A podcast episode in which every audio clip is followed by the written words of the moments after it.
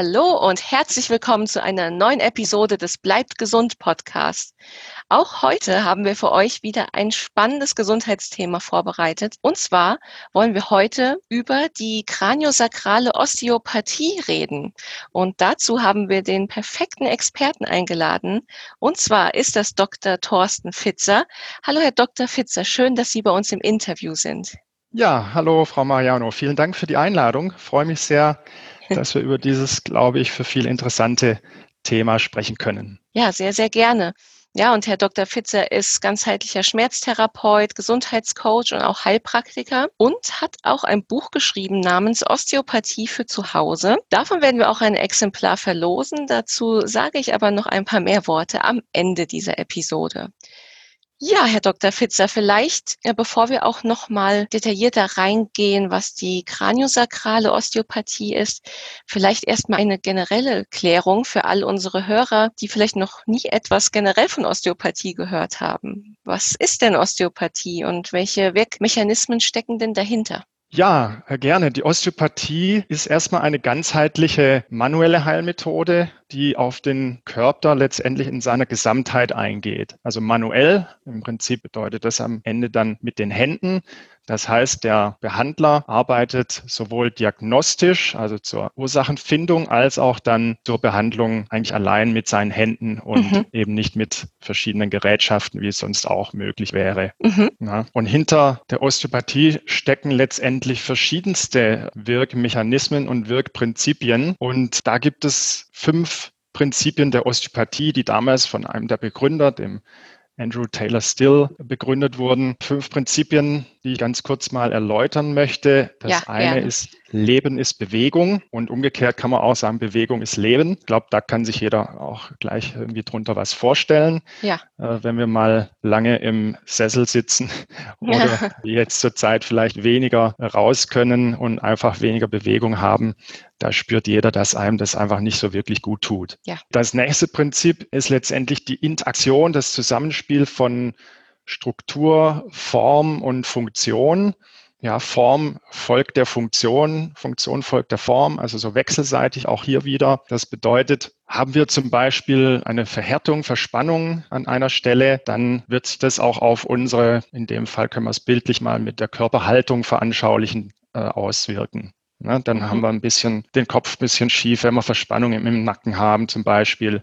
Also so haben wir diese, dieses Zusammenspiel, Interaktion von Struktur, und Funktion. Dann das nächste ist, wie schon ganz kurz in der ersten Beschreibung der Osteopathie erwähnt, der Mensch ist eine Einheit. Das heißt, wir denken hier in einem zusammenhängenden System, Organismus, hauptsächlich auf körperlicher Ebene. Das heißt, wir betrachten nicht nur das, was wir jetzt direkt, was so einem vielleicht ins Auge springt, Muskeln, was dann sonst noch dazugehört, Faszien zu diesen Geweben, sondern es geht auch um Organe und es geht vor allen Dingen dann auch um die Durchblutung. Da kommen wir gleich beim nächsten Prinzip dazu. Es geht um die Lymphflüssigkeit, Lymphverteilung. Es geht um das Hormonsystem. Letztendlich das gesamte, also die ganzen Organe auch, das gesamte System Mensch, wenn man es mal so sagen möchte. Mhm. Und gerade habe ich es angesprochen, Durchblutung, das Gesetz der Arterie sozusagen, wie das Still benannt hat.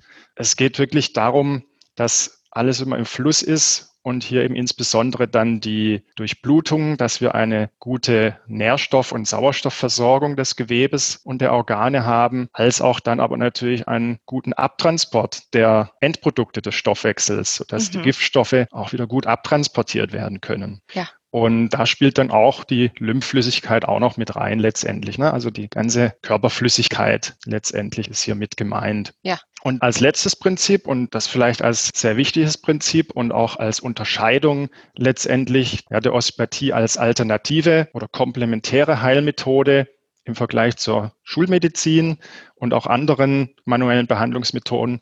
Im Prinzip heißt es, der Körper besitzt Selbstheilungskräfte. Das heißt, als Osteopath arbeiten wir daran, den Körper zu unterstützen, über seine Selbstheilungskräfte dann wieder zur Gesundheit zu finden. Mhm. Das hört sich ja schon sehr allumfassend an. Bei welchen Symptomen beziehungsweise Erkrankungen kann denn die Osteopathie helfen?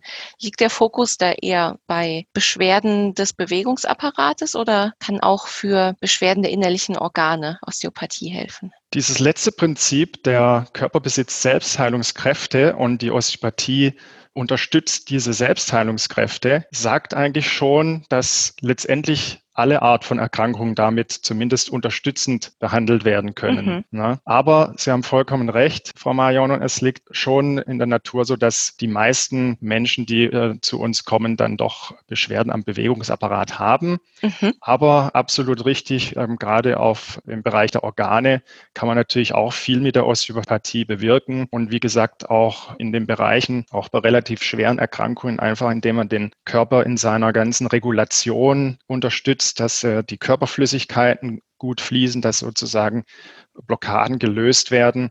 Also hier sind letztendlich die verschiedensten Erkrankungen denkbar und auch in der Praxis äh, wird das so angewendet. Aber ja, die häufigsten Patienten sind doch Patienten mit Beschwerden am Bewegungsapparat, mhm. Schmerzen, Verspannungen. Und so kennt, glaube ich, der ein oder andere auch hauptsächlich die Osteopathie. Ja, und für diejenigen, die damit aber noch keine Erfahrung haben, wie kann man sich denn dann etwa so den Ablauf einer Sitzung vorstellen? In der Osteopathie ist es ähm, zunächst mal so in den allermeisten Fällen, dass relativ ausführliches Gespräch stattfindet. Und das grenzt natürlich auch schon wieder dann die Osteopathie ab zu verschiedenen anderen Behandlungsmethoden, die auch manuell sind, wie teilweise in der Physiotherapie.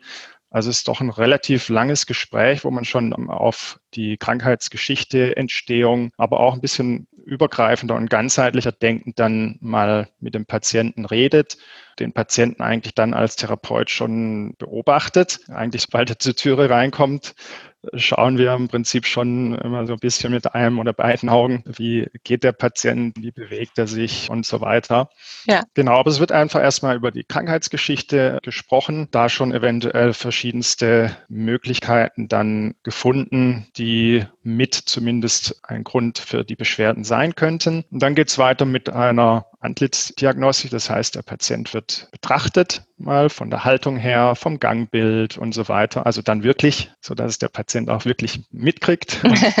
Und, meistens dann äh, zu Beginn sollte das auch eher in Unterwäsche nur geschehen, dass man wirklich die verschiedenen Körperstrukturen, Muskelanspannungen, Veränderungen auf der Haut und so weiter einfach schon mit äh, betrachten kann. Und das gibt dann letztendlich so ein Puzzle, ein Bild, wo man sich schon viel letztendlich herleiten kann, wenn man die Erfahrung eben hat. Und natürlich werden dann Funktionstests gemacht, das heißt Beweglichkeitstests von verschiedenen Gelenken, dann auf der Liege auch Beweglichkeit von Organen und so weiter. Also der Osteopath arbeitet, wie gesagt, mit den Händen und diagnostiziert auch zu einem großen Teil mit den Händen mhm. ähm, über einfach das Erfühlen und Ertasten von verschiedenen Strukturen. Wie ist da die Bewegung auch von Knochen? Und da kommen wir nachher in der kraniosakralen Osteopathie noch mal ein bisschen genauer drauf zu sprechen. Auch die verschiedensten Schädelknochen. Wie bewegen die sich? Ähm, wie steht das Becken? Ist natürlich ein ganz wichtiger Punkt. Und so wird letztendlich dann die Behandlung dann fortgesetzt. Mhm. Und die Behandlung an sich, ist das dann eine Art Druckausübung durch die Hände des Osteopathen oder werden auch bestimmte bestimmte Bewegungsabläufe zusammen mit dem Patienten gemacht? Gibt es da verschiedene Arten der Behandlung? Es gibt sehr viele verschiedene Techniken, ja. Mhm. Und jeder Osteopath arbeitet auch ein bisschen anders. Mhm. Das liegt zum einen daran, dass es verschiedenste Ausbildungsinstitute natürlich gibt. Zum anderen liegt es aber daran, dass es einfach verschiedenste Techniken gibt, die jeder Osteopath so in seinem Repertoire dann hat. Die reichen von sehr sanften Techniken, wo der Patient vielleicht denkt, da wird nur Hand aufgelegt, bis zu Techniken, die dann tatsächlich mit viel Druck auch ins Gewebe gehen. Ja, da reden wir dann zum Beispiel von verschiedenen äh, Faszientechniken oder wenn wir tiefer in die Muskulatur reingehen. Ja, dann kann man noch grob mal so unterscheiden zwischen direkten und indirekten Techniken und das spiegelt sich auch dann gerade mehr in dem sanfteren und dem bisschen stärkeren Vorgehen wieder. Also indirekte Techniken sind Techniken, wo man dem Körper sozusagen die Möglichkeit gibt und ihn leicht darin unterstützt, sich selbst neu zu organisieren. Direkte Techniken sind dann eher Techniken, wo man wirklich den Körper von außen sozusagen dazu bringt, also ein bisschen mit stärkeren Techniken. Das kann man noch ein bisschen verfeinert dann sagen, aber so ist es grob mal mhm. ausgedrückt. Kann es dann auch mal wehtun bei der Behandlung? Ja, das kann durchaus auch mal wehtun. Gerade bei den festeren, stärkeren Techniken Das ist natürlich teilweise auch sehr schmerzhaft. Da muss man mit dem Patienten aber einfach davor drüber sprechen, ja. dass er weiß, was ihn erwartet und dann auch während der Behandlungstechnik einfach langsam vorgehen, immer im Dialog sein. Und dann ist es eigentlich auch überhaupt kein Problem. Da kann der Patient dann noch unterstützt werden, indem man ihn ein bisschen währenddessen anleitet, mit der Atmung zu arbeiten, mhm. mit verschiedenen Vorstellungstechniken, dass man zum Beispiel bei der Einatmung noch sich vorstellt, dass Sauerstoff ähm, oder vielleicht auch ein Lichtpegel da eingeatmet wird zu dieser schmerzenden Stelle hin bei der Ausatmung, dass die Spannung, der Schmerz bildlich mit ausgeatmet wird, auch vielleicht mit einer Farbe noch, wenn der Patient sich da drauf einlässt. Aber da muss man einfach dann individuell schauen und mit dem Patienten einfach gucken, was da das Richtige auch und, und stimmig für den Patienten ist. Aber es geht auch gut dann über Kommunikation mit bisschen stärkeren Techniken, die durchaus schmerzen, zu arbeiten. Mhm. Und manchmal ist es auch notwendig. Ja. Ja. Also ich ja. persönlich bin zum Beispiel, ich arbeite tatsächlich eher mit Techniken, die stärker ins Gewebe gehen. Und wenn ein Problem besteht und dann Schmerzen auftauchen während der Technik, dann ist es eigentlich auch immer ein Zeichen, dass da was nicht stimmt, weil mhm. ein gesunder Muskel kennt keinen Schmerz, sage ich immer gerne. Mhm. Ne, also wenn Muskel in der Entspannung wirklich auch entspannt ist und nicht irgendwelche Verhärtungen, Verspannungen, Triggerpunkte, Verkürzungen drin hat, dann spürt man einen Druck, aber man spürt keinen Schmerz. Ja. Genau. Und dann ist es auch immer nochmal verständlich für den Patienten, warum wir da jetzt doch ein bisschen stärker mal reingehen. Und normalerweise ist es auch überhaupt kein Problem dann.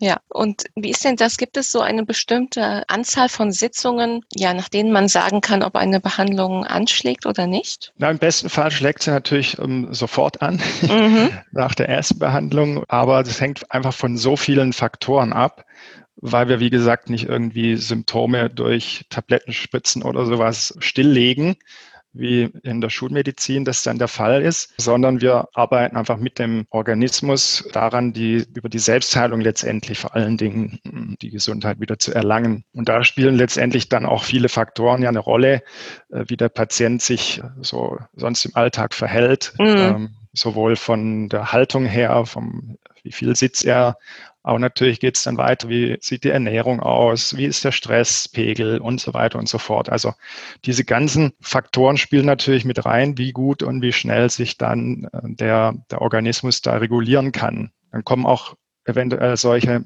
Störfaktoren dazu, die den, den Körper immer wieder daran hindern, in die Selbstregulation zu kommen, wie gewisse Störungen, Nahrungsmittelunverträglichkeiten beispielsweise. Mhm Störungen im Zahnlieferbereich, Darmprobleme ist ein großes Thema auch und so weiter. Also es hängt einfach von vielen Faktoren ab.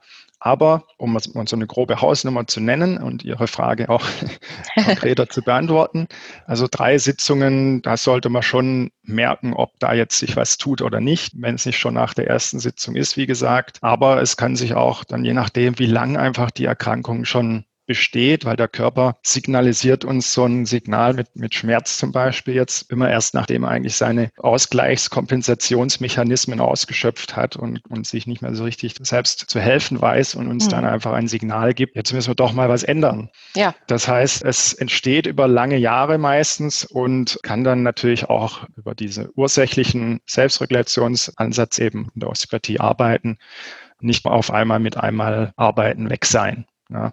Ja, ja. Gibt es manchmal, aber das ist eher die Ausnahme. Mhm. Okay. Und dann kommt es darauf an, äh, der Patient äh, bekommt im Normalfall oder im besten Fall auch Übungen mit. Ne? Also wenn er mhm. die dann mhm. auch regelmäßig macht und gewisse andere Sachen, die er vielleicht bis dahin so gemacht hat, auch an Übungen eher dann meidet. Also oft sind gewisse Sachen auch kontraproduktiv. Mhm. Dann, ja, je mehr der Patient letztendlich mitarbeitet und auch selbst erkennt, dass er da eine gewisse Verantwortung hat, desto schneller kommt man eigentlich vorwärts. Ja, das heißt, man kann natürlich die Behandlung auch aktiv unterstützen durch vielleicht auch ein paar Änderungen des Lebensstils. Sie haben ja schon erwähnt, auch Stress, Ernährung und dergleichen sind ja auch ganz wichtig. Das heißt, da werden Sie wahrscheinlich auch eine Befragung durchführen, wie da so der aktuelle Status ist und wahrscheinlich auch da hinsichtlich ein paar Ratschläge geben, oder? Absolut, ja. Also das ist jetzt nicht bei jedem Osteopathen so. Mm. Da kommt es immer so drauf an. Das ist erstmal nicht unbedingt die Osteopathie, aber viele haben das schon ein bisschen in diese Richtung zumindest integriert oder geben da zumindest mal einen kurzen Hinweis. Ne, ich persönlich habe das wirklich auf vier Säulen gestellt, meinen Therapieansatz. Also da spielt es eine sehr große Rolle. Denn letztendlich bestehen wir aus dem, was wir äh, essen, was wir dann auch verdauen können. Das heißt, die Darmfunktion ist da auch wieder wichtig. Mhm. Und so weiter. Stress ist ein großes Thema. Also ich frage das schon in meinem Anmeldungsbogen ab, äh, diese Themen und andere, sodass ich da eigentlich schon immer einen, einen guten Überblick da auch habe. Mhm. Und dann wird es, wie gesagt, nochmal im Gespräch in der Praxis dann auch durchgegangen. Ja, und kann es denn eine Art Erstverschlechterung oder Nebenwirkungen geben? Vielleicht auch gerade, wenn man erst anfängt mit Osteopathie? Ja, die kann es auch geben. Kommt auch so ein bisschen immer darauf an, was haben wir vor uns und mit welchen Techniken arbeiten wir und wie ist eben die Regulation letztendlich des Organismus. Aber die kann es schon geben. Die kann es bei jeder Behandlungsmethode geben, die mit der Selbstregulation letztendlich arbeitet. Denn der Körper kann manchmal nicht so ganz direkt das umsetzen, was wir uns gerne wünschen. Ich mache mal ein kurzes, konkretes Beispiel. Wenn jemand mit starken äh, Verspannungen oder eben Schmerzen am Bewegungsapparat kommt und wir mit dem Patienten arbeiten, diese Verspannungen soweit schon mal ganz gut lösen, mit gewissen Übungen noch arbeiten, der Körper aber so lange schon in dieser Fehlhaltung, ne, Form, Funktion haben wir vorhin als ein Prinzip besprochen, ja. in dieser Fehlhaltung äh, drin ist, dann, dann will der immer erstmal so ein bisschen zurück wieder zu dem, wo er sich jetzt eigentlich ja lange, lange Jahre hin angepasst hat, ja, zu der Form. Ja. Das heißt, da dauert es manchmal ein bisschen, bis der sich letztendlich da auch, um es bildlich zu sagen, drauf, der Körper so drauf einlässt, okay, jetzt bewege ich mich mal so ein bisschen andere Positionen wieder. Hat auch wieder über die Regulation im Nervensystem zu tun. Aber ja, Erstverschlechterung kann es schon geben, aber muss es nicht geben. Es ist immer gut, wenn der Patient natürlich Bescheid weiß, falls da was kommt und dann kann man nochmal Rücksprache halten. Das sollte auch nicht allzu lang andauern natürlich. Ne? Also ja. eine, muss unterschieden werden, ist es wirklich so mal eine Erstverschlechterung, die dann aber als Folge hat, dass das Ganze sich äh, besser reguliert? Oder ist es irgendwie eine tatsächliche Verschlechterung, die man natürlich nicht erreichen sollte? Ja, und können dann auch solche Nebenwirkungen auftreten, wie dass man sich vielleicht erschöpft fühlt nach der Behandlung? Ja, das ist relativ häufig. Also Müdigkeit, auch eben über eine tiefe Entspannung ist es oft spürbar, gerade wenn wir jetzt kraniosakralen Osteopathie wieder sind, wo der Körper wirklich ähm, sehr, sehr stark runtergefahren werden kann. Mhm. Dann kommt es natürlich zu einer Entspanntheit, tiefen Entspanntheit oder auch, wenn man stärker tiefer im Gewebe arbeiten. Das ist, wie Sie sagen, so eine Art Erschöpfung ist, kann dann auch mal ein bisschen Muskelkatergefühl auftreten danach. Also da ist je nach Technik auch, die man anwendet, ähm, sind da verschiedene Nebenwirkungen. Eigentlich sind es ja, eigentlich sind es Effekte der Therapie ja. äh, auftreten.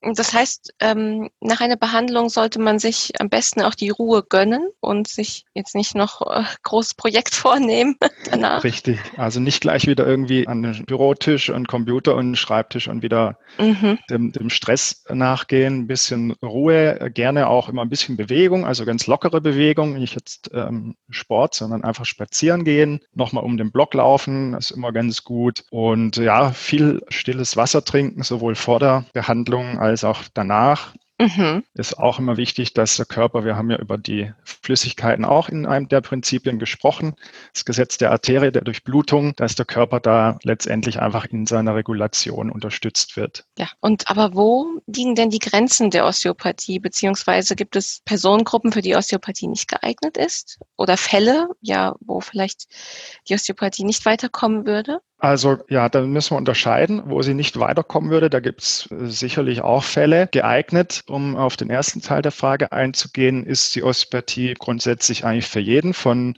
mhm. von jung bis alt. Und da wir mit den Selbstheilungskräften arbeiten, die in jedem steckt, ist es im Prinzip auch von, für jeden geeignet. Ja. Äh, Kinder regulieren übrigens wesentlich schneller im Normalfall als jetzt Erwachsene oder noch ältere Personen. Ja. Aber auch von den Erkrankungen her, was wir schon am Anfang gesagt haben, ist da eigentlich jetzt nichts irgendwo, wo man sagt, da, da darf man Osteopathie nicht machen, mhm. ähm, da wäre es schädlich oder sowas. Wir bieten sozusagen dem Körper was an und entweder er nimmt es an oder nicht. So kann man es auch ein bisschen ausdrücken. Und dann ist, glaube ich, klar, dass es zumindest nicht falsch ist, Osteopathie zu machen bei jeglichen Erkrankungen unterstützend Minimum. Das heißt, es gibt natürlich auch Grenzen. Also es sollte doch der, der Arzt mal schauen, ja, was eventuell an organischen Problemen vorliegt, sodass das auch alles natürlich dann von der Schulmedizin mal betrachtet wird und entsprechend auch da dann ähm, therapiert wird. Aber in allen Fällen kann die Osteopathie auf jeden Fall unterstützen, dann mit den Heilungsprozess auch und vor allem ursächlich, was eben in vielen Fällen, wie gesagt, bei der Schulmedizin dann äh, nicht der Fall ist, ursächlich damit unterstützen, an der Gesundheit wieder arbeiten. Deswegen, Herr Osteopathie ist ja auch aus dem Bereich der Komplementärmedizin, also mhm. ergänzenden mhm. Medizin und so denke ich, ist es auch dann zu sehen. Man sollte ja. natürlich länger anhaltende äh, Beschwerden, gerade wenn es irgendwie nicht vorwärts geht, vor allem organische Beschwerden. Also wenn jetzt jemand im Herzen Probleme hat, äh, dann kann ich natürlich nicht sagen, gehen Sie nicht zum Arzt. Ja. Also da muss ich sagen, gehen Sie auch zum Arzt und lassen Sie das einfach mal untersuchen. Dann wissen wir Bescheid, ja, wenn da organisch alles in Ordnung ist, dann können wir so und so weiterarbeiten. Aber generell äh, ergänzend zumindest ist es in den allermeisten Fällen äh, mhm. ist immer sinnvoll, da eben ursächlich und bezüglich der Selbstheilungskräfte zu arbeiten. Mhm. Kann in manchen Fällen vielleicht sogar eine schulmedizinische Behandlung ja ersetzt werden. Also ich, beispielsweise, wenn jemand vorher einfach Schmerztabletten genommen hat und vielleicht auch gar nicht mehr weiterkam mit der Schulmedizin, gerade bei Beschwerden des Bewegungsapparates, kann dann die Osteopathie vielleicht dieses auch mal komplett ersetzen? Ja, absolut. Also wenn wir jetzt von Beschwerden äh, des Bewegungsapparats sprechen, ganz ehrlich, wenn wir jetzt hier im chronischen Bereich sind und nicht äh, im Sinne von einer akuten Verletzung durch mhm. Unfall, da muss manchmal einfach noch operiert werden oder verschiedene andere Möglichkeiten hier noch gegriffen werden. Aber beim chronischen Schmerzbereich ist es auf jeden Fall so, dass die Schulmedizin eben nur symptomatisch sich zu helfen weiß mit äh, Schmerztabletten, mit Spritzen, mit Operationen, die sehr häufig äh, bis eigentlich immer zumindest reduziert werden können. Operationen sind dann nicht mehr notwendig in vielen Fällen, weil letztendlich einfach der Körper wieder seine Spannungen regulieren kann. Mhm. Die verschiedenen Spannungen, die zum Beispiel zu einem einem Bandscheibenvorfall letztendlich führen könnten. Ja. Also Bandscheibenvorfall ist nur, das ist jetzt meine Sichtweise, ein weiteres Symptom, dass einfach im Körper verschiedene Spannungen nicht stimmen, im Ungleichgewicht sind. Weil die Bandscheibe, die, äh, so erkläre ich es immer ganz, ganz gern, die hat ja keine Füßchen und entscheidet sich irgendwann, den Körper zu erkunden und aus, aus den zwei Wirbeln äh, oben und unterhalb der Bandscheibe rauszugehen, mhm. sondern die kann einfach nur durch gewisse Spannungen rausgedrückt werden, rausgepresst werden. Und wie bei so einem Sandwich, wo man vorne reinbeißt und vorne das zusammendrückt, quillt es hinten raus. Ja. Und so ist es letztendlich da auch. Das heißt, wir müssen, Bandscheibe wird in den allermeisten Fällen nach hinten oder schräg hinten eben rausgedrückt. Das heißt, gegenüber vorne an der Wirbelsäule muss zu viel Spannung sein. Und ja, das ist halt so mehr das ganzheitliche Denken. Und dann lässt sich das ganz einfach wieder begründen. Wir wissen alle, dass wir sehr viel sitzen, zu viel sitzen, dass wir insgesamt im Alltag in dieser nach vorne gerichteten Lebens- und Arbeitsweise uns bewegen oder auch eben so schlafen wieder in der Embryoposition. So haben wir einfach vorne eine Verkürzung drin über die Zeit, weil der Körper passt sich dem Gebrauch an. Das ist wieder so eins der Prinzipien, die wir vorhin hatten. Form, Struktur, Funktion, äh, passt sich dem an mit der Zeit und hinten letztendlich wird das Ganze überlastet, überspannt und ja, wenn vorne zu viel Druck ist, dann wird die Bandscheibe irgendwann hinten rausgepresst. Ja. Das heißt, in dem Fall ist eine Operation, wie es in sehr, sehr vielen Fällen ja auch ist, leider nicht zielführend. Dann entsteht einfach der nächste Bandscheibenvorfall eine Etage drüber oder drunter und die Schmerzen werden auch oft ja nicht reduziert, nachdem der Patient zumindest mal die Narkosewirkung wieder komplett aufgehoben hat. Mhm. Ähm, gibt leider extremst viele Fälle und ja, man muss letztendlich einfach ursächlich erstmal handeln und dann diese, dieses Spannungsgleichgewicht wiederherstellen und ähm, dann ist oft eine Operation auch gar nicht mehr notwendig. Mhm. Also eine Operation sowieso, wenn wir jetzt bei Bandscheibenvorfall mal als Beispiel sind, ja. Äh, ist in den allerwenigsten Fällen notwendig, nämlich nur im Notfall und der ist letztendlich klar definiert, wenn man dann ja Gefühlsstörung oder nicht Gefühlsstörung, sondern wirklich Taubheit in gewissen Bereichen äh, Innenseite Oberschenkel ähm, hat, wenn man Störungen hat beim Stuhlgang, Wasser lassen und so weiter, also ja. größere andere Störungen. Also da muss man auf jeden Fall das auch mal durchaus dann checken lassen. mal untersuchen lassen, aber eine Operation im Bandscheibenbereich ist letztendlich in den aller, allermeisten Fällen nicht notwendig beziehungsweise auch nicht zielführend. Ja.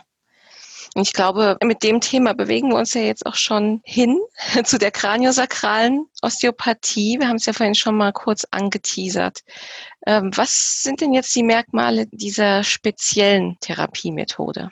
Ja, also kraniosakrale Therapie, das ist ein Teil der, der Osteopathie allgemein. Mhm. Die Osteopathie hat verschiedene Teilbereiche. Das eine ist eben die kraniosakrale Therapie. Das nächste ist dann die Therapieform, die sich oder die, äh, der Bereich der Osteopathie, der sich mit den Organen befasst, die viszerale Osteopathie und dann noch ähm, der Teil, der sich vor, allen Dingen dann mit den ganzen strukturellen Dingen be beschäftigt, wie eben Muskeln, Faszien, Knochen, Gelenke. Haben wir so diese drei Teilbereiche und die kraniosakrale Therapie setzt sich, das Wort setzt sich zusammen aus Kranium, was für Schädel steht, und Sacrum, was das Kreuzbein ist, also dann am Ende der Wirbelsäule unten im Gesäßbereich mittig. Diese Verbindung wird bei der kraniosakralen Therapie äh, behandelt. Das bedeutet, wir arbeiten hier viel über die Schädelknochen, über die Hirnhäute, lösen da, spüren da erstmal Spannungen auf, Bewegungsblockaden lösen die, schauen, dass wir den Duralschlauch, das ist so ein Faszienschlauch, der dann auch in der Wirbelsäule runterläuft, das Rückenmark praktisch umgibt und dann ganz unten auch erst wieder am Sacrum, am Kreuzbein ansetzt. Mhm.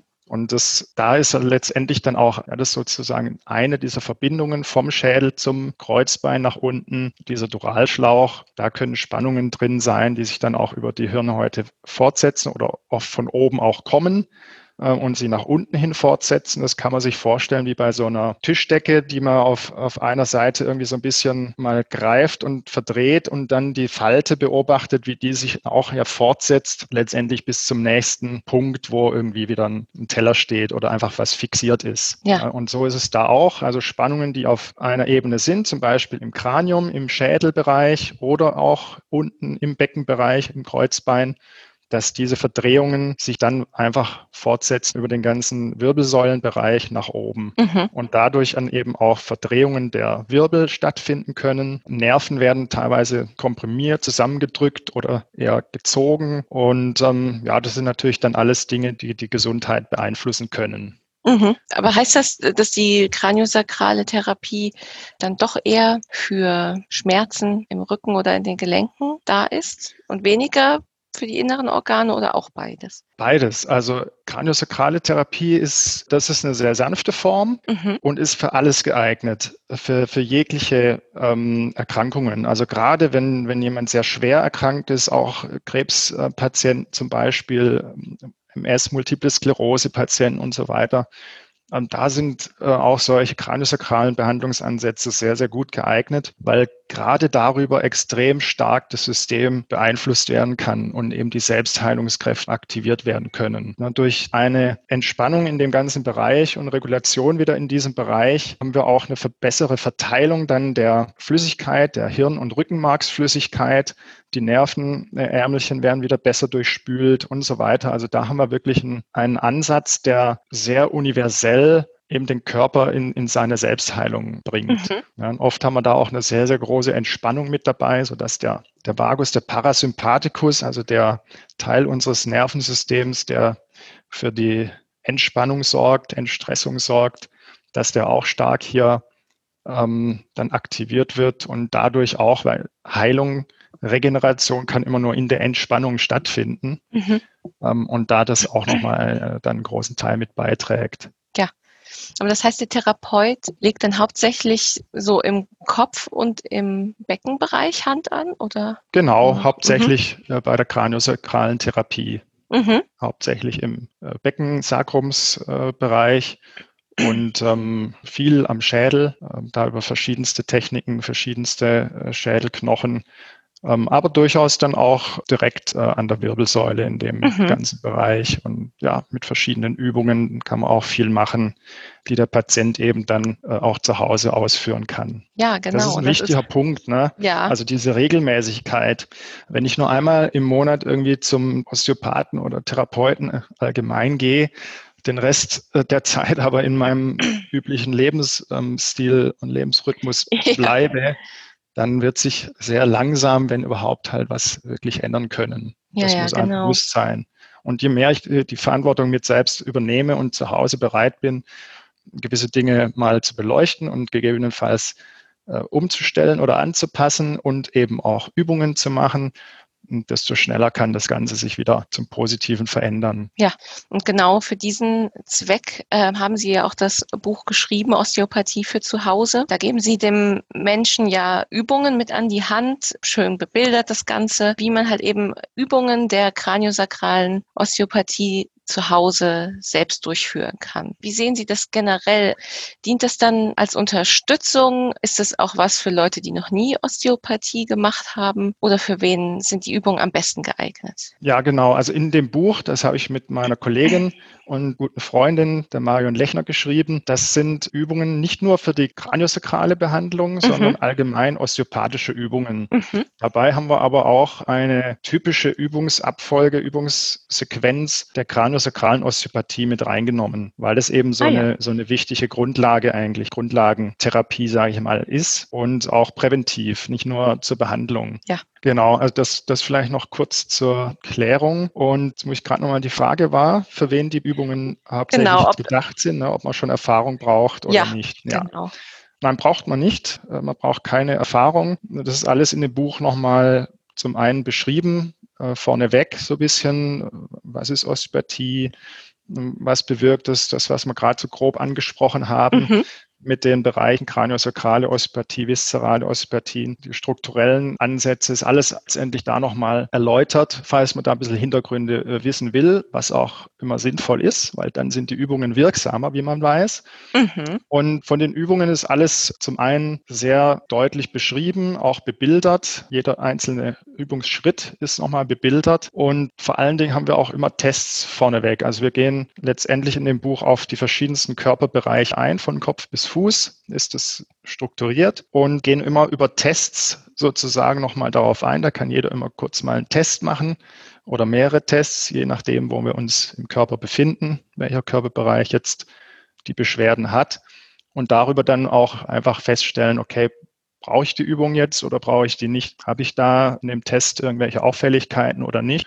Mhm. Und so wird man eigentlich durch das Buch durchgeführt kann man mal so sagen. Ne? Oder da ja, wirklich an die Hand genommen, wo muss ich jetzt äh, wie arbeiten. Ja, aber wo ist denn da genau die Grenze zu ziehen? Bei welchen, klar, zur Prävention kann man die Übung auch machen, aber bei welchen äh, Beschwerden reicht es sozusagen noch die Eigenübung aus und ab wann sollte man einen erfahrenen Therapeuten aufsuchen? Ja, also es ist nie falsch, mal einen Therapeuten aufzusuchen, ja, und, und ja. da einfach mal auch gucken zu lassen. Man kann ja auch zum Beispiel dann mit dem Buch dahin gehen und entweder, wenn man im Buch schon was gemacht hat, kann man sagen, das und das habe ich schon gemacht, ist das in Ordnung, kann ich mhm. damit weitermachen ähm, aus Ihrer Sicht, jetzt wo Sie mich auch nochmal untersucht haben. Das kann man natürlich schon immer mal machen und ist auch absolut richtig. Und ansonsten ist es aber auch nicht notwendig. Ja, wenn man allerdings dann überhaupt nicht weiterkommt, dann macht es natürlich auch Sinn, mal das Ganze sich, ja, sich untersuchen zu lassen mhm. und zu schauen, was steckt vielleicht da noch dahinter. Ja. Weil wir in dem Buch zum Beispiel auf die Organe jetzt ähm, Organtechniken nicht eingehen weil das einfach ein Bereich ist, der in der Selbstbehandlung ganz schwer, wenn überhaupt, eben abgedeckt werden kann. Und da ja. wollen wir auch natürlich den Lesern nicht irgendwas vormachen oder irgendwelche Dinge an die Hand geben, die viel zu kompliziert sind. Da gehört dann doch mehr Ausbildung und Wissen dazu ja. und Erfahrung, dann auch vor allen Dingen Gespür, was man einfach als Laie so auf die Schnelle natürlich nicht haben oder sich aneignen kann. Ja, natürlich. Also die, ja. die Osteopathie-Ausbildung hat schon ihren Sinn. Aber es gibt auf der anderen Seite eben viele Dinge, die gemacht werden können in Eigenarbeit für den mhm. Patienten. Mhm. Aber da sind auch gewisse Grenzen dann in der Eigenbehandlung gesetzt. Ja. Also wenn man organische Probleme hat, würde ich immer zum Therapeuten gehen. Mhm. Dann ist das Buch sicherlich das Falsche oder nur dann nochmal ergänzend, wenn diese organischen Probleme vielleicht wieder auch auf den Bewegungsapparat äh, gehen. Oder natürlich eben diese kraniosakrale Behandlungssequenz. Die ist immer hilfreich und gut. Mhm. Bestehen denn irgendwelche Risiken dadurch, dass man die Übung unbeaufsichtigt durchführt? Nein, also in, bei diesen Übungen bestehen keine Risiken wenn mal eine Übung irgendwo ein bisschen ein Risiko hätte, Dann haben wir dann einen Warnhinweis gegeben. Also wenn wir jetzt zum Beispiel am Hals, am Kopfwendemuskel massieren, da ist einfach die Halsschlagader in der Nähe. Das ist aber auch jetzt kein großes Risiko, weil zum einen, ja, die muss man auch erstmal dann treffen.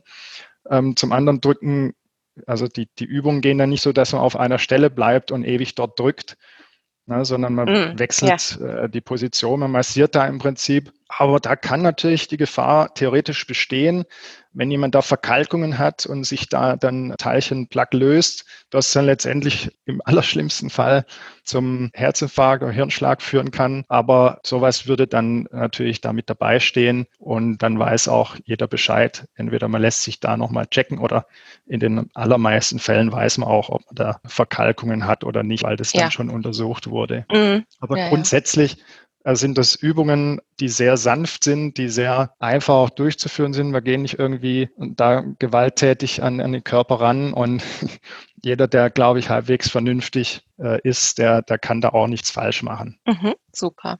Ich glaube, das haben wir noch nicht so richtig angesprochen der Unterschied zu akute und chronische Beschwerden.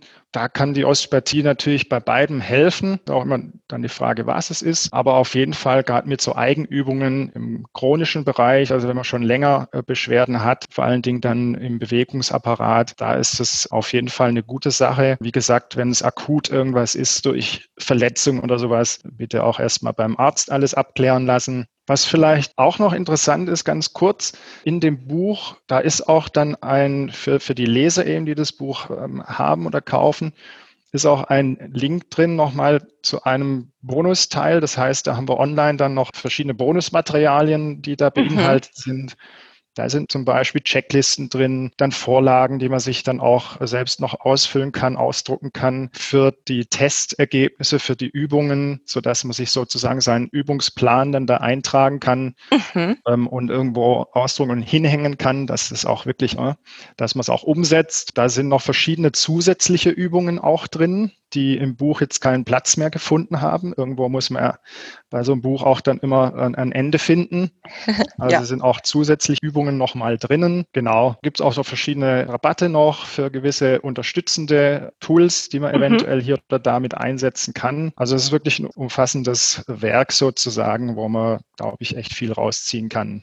Ja, Bisher das ist das Feedback auch. auch sehr sehr positiv. Ja. Super. Mhm. Ja, und für all diejenigen unter euch, die da jetzt Interesse haben, vor allem auch an dem Buch Osteopathie für zu Hause, haben wir eine gute Nachricht, denn wir verlosen ein Exemplar. Ja, dafür äh, gerne mal in unsere Show Notes gucken oder in nächster Zeit auf unsere Social Media Kanäle. Dann werdet ihr alles darüber erfahren, wie ihr das denn gewinnen könnt. Ja, Herr Dr. Fitzer, jetzt sind wir auch leider schon am Ende angelangt. Für diejenigen unter unseren Hörern, die jetzt noch mehr erfahren möchten oder auch gerne Sie kontaktieren, wo können Sie das denn genau tun? Ja, das Einfachste ist natürlich immer die Website.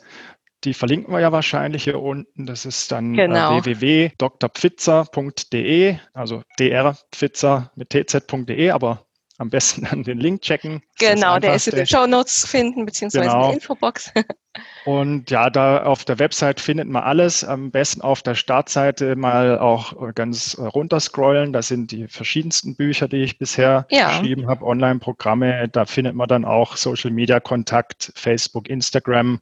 Äh, wer da irgendwie Interesse hat zu folgen. Das ist immer so das Einfachste. Einfach die Website mal anklicken, durchforsten, sind auch viele verschiedenste interessante äh, Blogbeiträge drin, wo mhm. sicherlich auch noch der eine oder andere viel für sich rausziehen kann. Ja. ja, super. Also einiges noch an Content, auch viel kostenloser Content, den man ja sich diesbezüglich nochmal ansehen kann, um ein bisschen tiefer in die Materie zu gehen. Ja, Herr Dr. Fitzer, ich danke Ihnen wirklich herzlich, dass Sie heute bei uns im Interview waren und ja, dass Sie uns Rede und Antwort standen und uns ein bisschen Einblick in dieses Themengebiet der Osteopathie gegeben haben. Vielen Dank. Ja, sehr gerne. Ich bedanke mich nochmal für die Einladung. Hat mir sehr, viel sehr Spaß gerne. gemacht. ja, mir auch. Und ja, wünsche auf jeden Fall allen Zuhörern äh, gute Gesundheit oder im Sinne ihres Podcast-Namens bleibt gesund. Richtig, genau. Ja, gebt uns wie immer gerne Feedback auf diese Episode. Habt ihr schon mal etwas gehört vorher von Osteopathie oder war das jetzt etwas ganz Neues für euch? Seid ihr vielleicht sogar schon Riesenfans der Osteopathie und betreibt diese auch regelmäßig, dann lasst uns das gerne wissen und schreibt uns das in die Kommentare. Und wir würden uns sehr freuen, wenn wir euch beim nächsten Mal wieder begrüßen dürften. Und bis dahin, bleibt gesund. Tschüss. Tschüss.